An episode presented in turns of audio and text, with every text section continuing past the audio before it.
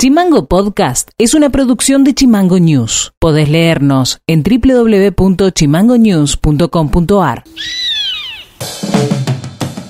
Hola, ¿cómo están? Este es el resumen informativo de este miércoles 2 de junio. Y estas son las tres más de Tierra del Fuego.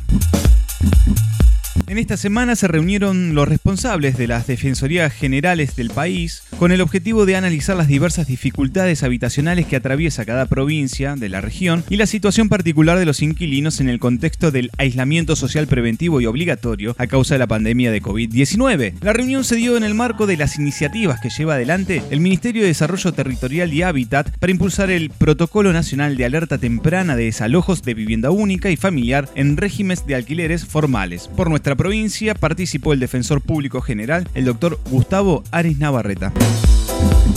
La Municipalidad de Ushuaia realizará una nueva jornada de hisopados el jueves 3 de junio en el horario de 11 a 13 horas en la cancha Hugo Ítalo Favale del Polideportivo Augusto Lacerre con el objetivo de testear a los vecinos y vecinas con síntomas compatibles con el COVID-19, como así también aquellos que hayan tenido contacto estrecho con casos positivos. Desde la Secretaría de Políticas Sociales, Sanitarias y de Derechos Humanos recuerdan a los vecinos que deben asistir con su DNI y en el caso de ser menores deben ser acompañados o acompañadas con un adulto responsable. How are you?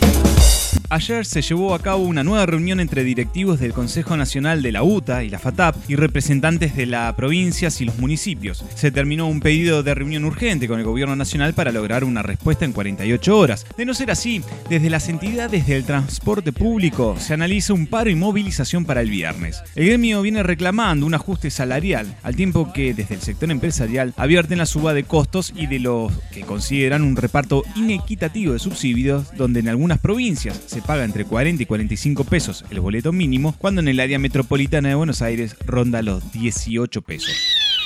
Noti Audio.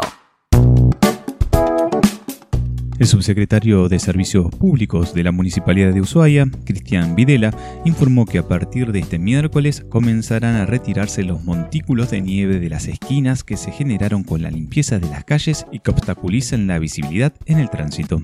Hoy vamos a empezar los retiros de los montículos de nieve que se generaron durante estos días. En los primeros días, mientras golpeaba la precipitación de nieve, la prioridad es siempre mantener las calles abiertas. Durante el día de ayer y el día y la tarde del día anterior, ya con un con una merma en esa precipitación, habíamos empezado la tarea de retirar la nieve de las calles y en primera instancia formar los acopios que se pueden ver a lo largo de toda la ciudad. Anoche estuvimos hasta pasadas las 23 horas trabajando en esa tarea y hoy a partir de las 4 de la mañana ya algunos grupos de trabajo a levantar esos montículos de nieve y a retirarlos para su disposición final. El operativo en su conjunto tiene más de 150, 160 personas afectadas. Hay un gran número de equipos que todos los días se pone en la calle para llevar adelante la tarea. Nosotros tenemos más de 20 retroexcavadoras, eh, palas cargadoras, 10 motoniveladoras, un conjunto enorme de camiones distribuidos en diferentes tareas que van desde la, la apertura de calles con palas, la aspersión de fundente, la aspersión de ripio, los tanques regadores y los propios camiones que son los que se encargan de acarrear la nieve que estamos, que estamos levantando y llevarla hasta su lugar de disposición. En total suman más de treinta y tantos de camiones.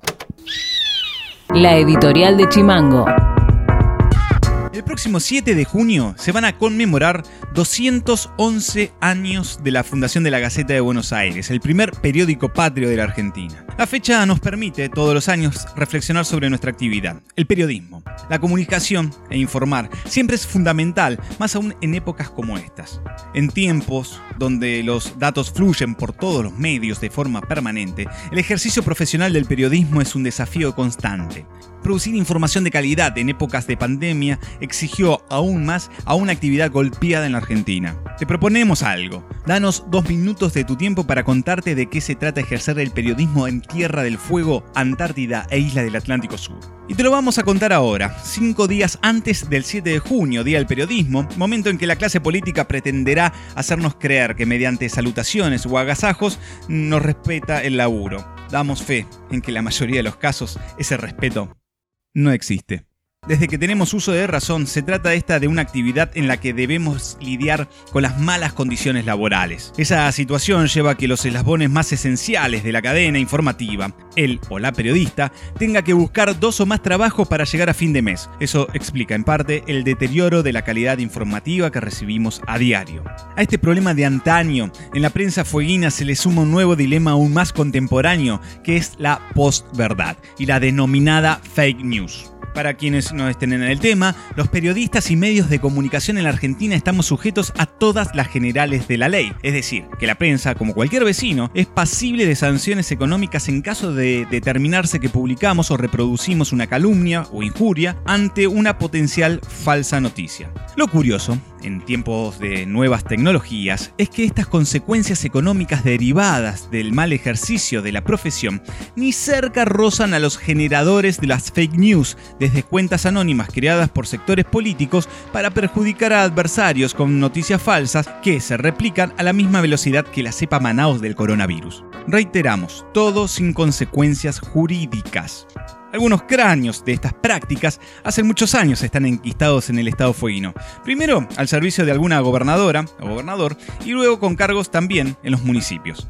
Pero volvamos a esa salutación. Agasajo que el poder político nos hará llegar el próximo 7 de junio, con sentidas palabras sobre el rol de la prensa y el necesario servicio que brindamos a la sociedad. Lo cierto es que esas palabras terminan siendo cartón pintado cuando ese mismo poder político censura, aprieta y utiliza la pauta publicitaria como mecanismo de presión o elemento disciplinador. No se puede subsistir en el escenario periodístico sin una pauta publicitaria. Esa realidad es aún más acotada en los medios de estas latitudes que subsisten de la pauta publicitaria que el Estado otorga. A pesar de todas esas consideraciones, el hecho de que un medio goce de una pauta publicitaria no debe significar que nos convirtamos en prostitutos de la actividad. Y es esa la parte que el poder político muchas veces no logra comprender. Un medio periodístico no mide su excelencia informativa por la tirada de ejemplares, o su céntrico edificio, o su cercanía al gobierno de turno. Eso lo da exclusivamente la credibilidad y la verdad. Y eso no se negocia con ningún poder político.